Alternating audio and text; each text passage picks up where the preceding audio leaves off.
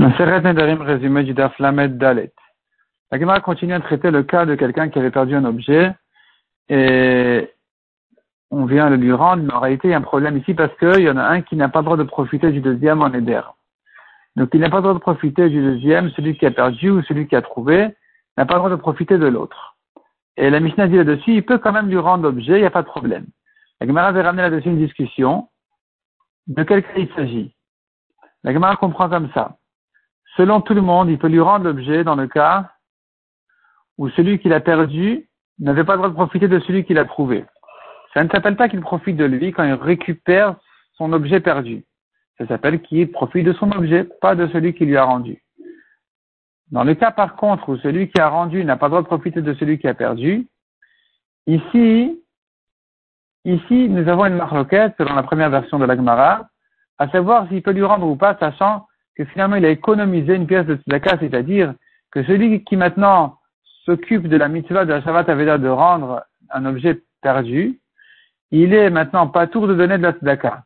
Donc il économise une pièce de tzedaka. Et donc s'il économise une pièce de tzedaka, il se trouve qu'il a profité de l'autre.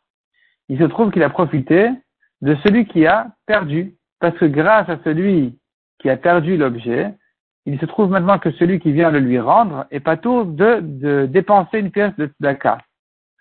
Et donc, il est en train de profiter de lui, donc on va lui interdire de lui rendre.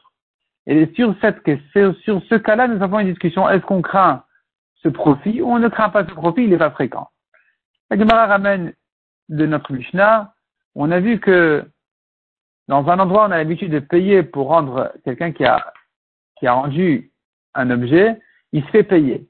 Dans ce cas-là, s'il refuse de se faire payer, eh bien, celui qui, a récupéré son objet n'a pas droit de profiter de l'argent, il doit le faire passer au Ekdesh. Donc on dira qu'il s'agit du cas où c'est celui qui avait perdu, qui n'avait pas, pas droit de profiter de celui qui le lui a rendu. Et là-dessus, on dit qu'il doit rendre l'objet. Il doit, pardon, de faire passer l'argent au Ekdesh de manière à ne pas profiter de celui qui lui a rendu. Puisque finalement, celui qui lui a rendu, il est en train de lui économiser de l'argent à celui qui a perdu en refusant de se faire payer. Donc celui qui a perdu doit doit garder, euh, faire passer au Ekdesh l'argent. Nous avons une deuxième version là-dessus qui dirait comme ça. Tout le monde est d'accord que dans le cas où celui qui a trouvé l'objet n'a pas le droit de profiter de celui qui l'a perdu, il n'y a pas de problème à le rendre. On ne craint pas ici le profit de la pièce de Tzedaka. Par contre, dans le cas où celui qui a perdu ne profite pas de celui qui a rendu, n'a pas le droit de profiter de lui, là-dessus nous avons une discussion. C'est sur ça que se rapporte la marloquette, s'il peut lui rendre ou pas, sachant que maintenant il est en train de récupérer son objet perdu. Donc il profite, il profite de celui qui lui a rendu. Donc ce sera un problème. Peut-être qu'on va lui interdire de lui rendre. Et là-dessus, c'est sur ce cas-là que se rapporte la marloquette. D'après cette version, la Gemara a du mal à comprendre ce que la Mishnah a dit, que s'il refuse de se faire payer, il fera passer la, le salaire au Ekdesh. Ça ne pourra pas se comprendre selon cette version-là, d'après le Mandama qui dit qu'on n'a pas le droit de rendre un objet si celui qui a perdu n'a pas le droit de profiter de celui qui le lui a rendu. La ensuite dit comme ça, un homme qui a trouvé un pain abandonné et il a dit ce pain-là il est Ekdesh. Ce pain-là il est Ekdesh, maintenant ensuite il vient, il prend le pain pour le manger il se trouve qu'il a profité du Ekdesh.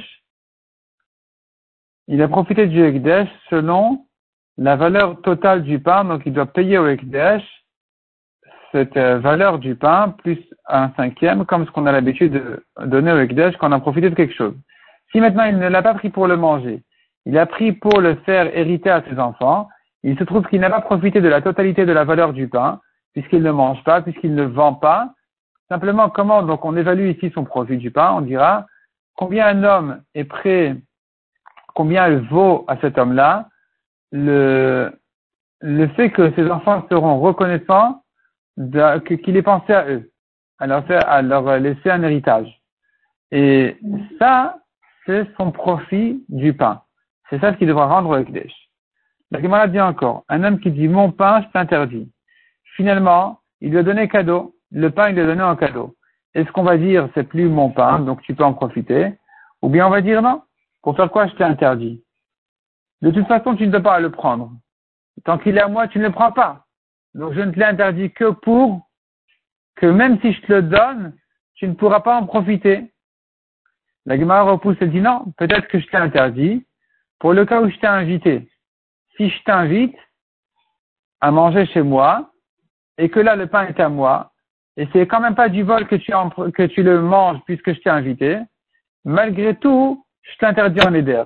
Donc on pourrait comprendre le neder et, et savoir ce quoi il se rapporte sans arriver au cas où il lui a donné cadeau. Il se pourrait donc que dans le cas où il a donné cadeau, le pain serait permis et ne se rapporterait, le neder ne se rapporterait pas sur ce cas-là. Donc les reste là-dessus, euh, comme ça en laissant la discussion ouverte. Et dans le suivant, la Gemara continue à ramener la suite du débat sur cette question-là.